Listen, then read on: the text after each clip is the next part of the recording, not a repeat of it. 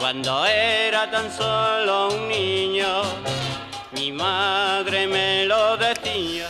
Si ayer les hablaba del calor o de la calor, como nos gusta llamarlo por aquí abajo, hoy les voy a hablar de otro fenómeno meteorológico que también se la extrae y porque además es su día. Sí, porque hoy es el Día Global del Viento. En la mitología griega el dios del viento era Eolo, que seguro que alcanzó tal distinción porque tenía seis hijos y seis hijas y no vea las hartas de soplavela de cumpleaños que se tuvo que dar Eolito. Yo creo que Eolo hubiera dado lo que no tenía por haber nacido en Tarifa en vez de en Grecia, porque no hay sitio mejor para un dios del viento y luego porque que si se hubiera comprado Eolo un piso en Tarifa en los cumpleaños de los niños, se podría haber ahorrado miles de soplidos de cumpleaños con el simple hecho de sacar la tarta por la ventana. Pero el viento, aunque necesario, no es del agrado de todo el mundo. Existe una creencia popular que el exceso de viento nos puede volver majarones. Y esa creencia tiene una base científica, hasta tal punto de que en algunos países como Canadá, Austria, Alemania y algunas zonas de Argentina existe un tipo de viento que se llama el efecto Foehn, que pega de tal manera que en el caso de que alguien cometa un delito en la época del año en el que sopla este tipo de viento, ojo, esto sirve como atenuante y por tanto se le rebaja la condena. Todo ello regulado en el Código Civil. Nosotros nos quejamos del levante, pero está comprobado científicamente que cuando sopla el FOEN la gente está más irritable, más maciesa, es más frecuente el insomnio, el dolor de cabeza y aumenta incluso el número de peleas, suicidio, homicidio y accidentes de tráfico. Incluso algunos profesionales posponen tareas o decisiones importantes en estos días de FOEN, eh, entre ellos los políticos, los cirujanos, en fin, que todo se aplaza por el, por el dichoso viento.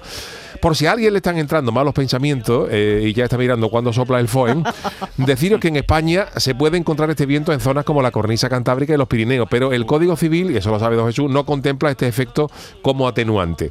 Hombre, es que si el exceso de viento para cometer delitos fuera eximente, Aníbal Lecter estaría empadronado en Tarifa desde hace 30 años y estaría en la calle tomando café por la mañana. A mí particularmente el viento no me gusta. Para ser sincero, prefiero incluso la lluvia a, un prefiero la lluvia a un levantazo gordo.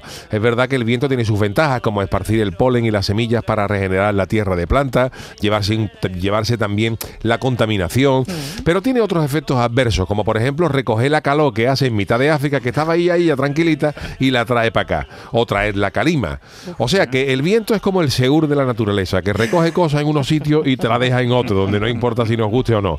Lógicamente hablamos siempre de viento meteorológico, porque si nos metemos en sus hermanas menores, las ventosidades, estamos hablando ya de más inconvenientes que beneficios, sin ningún género de dudas.